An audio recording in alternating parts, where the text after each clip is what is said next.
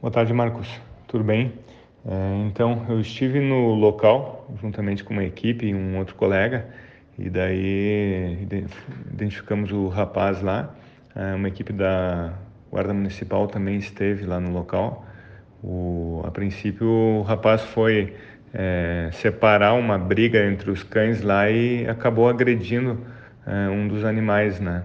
Os, o animal foi recolhido, foi é, encaminhado por uma clínica para atendimento e, o, e também passou por exames ali de para verificação né, da, do estado dele. A princípio, ele estava com um, pequenas alterações, segundo a veterinária, estava é, sentindo dores e tal, mas não tinha nada ali que fosse, é, que fosse visível, né, é, sem esse, essa análise ali da é, veterinária. O rapaz foi conduzido, tá? A situação de, das agressões elas estão bem visíveis aí através do, do, do vídeo, né, que acabou circulando.